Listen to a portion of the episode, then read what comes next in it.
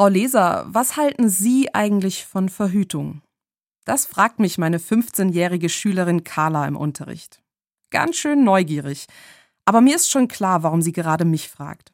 Ich bin ihre katholische Religionslehrerin. Und insgeheim will sie natürlich von mir wissen, wie ich das als Rallye-Lehrerin finde, dass die katholische Kirche sich gegen die Empfängnisverhütung ausspricht.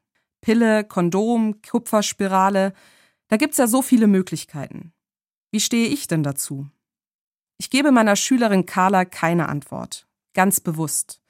Nicht, weil ich dazu keine Antwort hätte. Für mich habe ich längst eine. Aber die ist hier gar nicht so wichtig.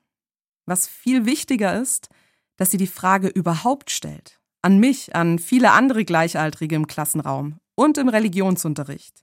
Denn ich bin davon überzeugt, dass das ein guter Ort dafür ist.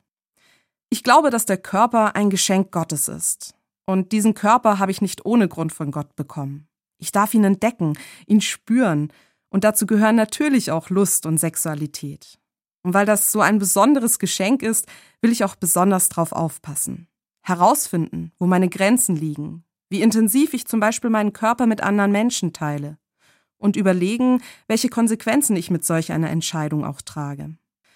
Diese Frage sollen sich junge Menschen nicht alleine stellen, sondern an einem sicheren Ort, darüber ins Gespräch kommen, ohne verurteilt oder abgewertet zu werden, mit dem Grundgefühl, dass Sexualität etwas Gutes, Schönes, von Gott geschenktes ist.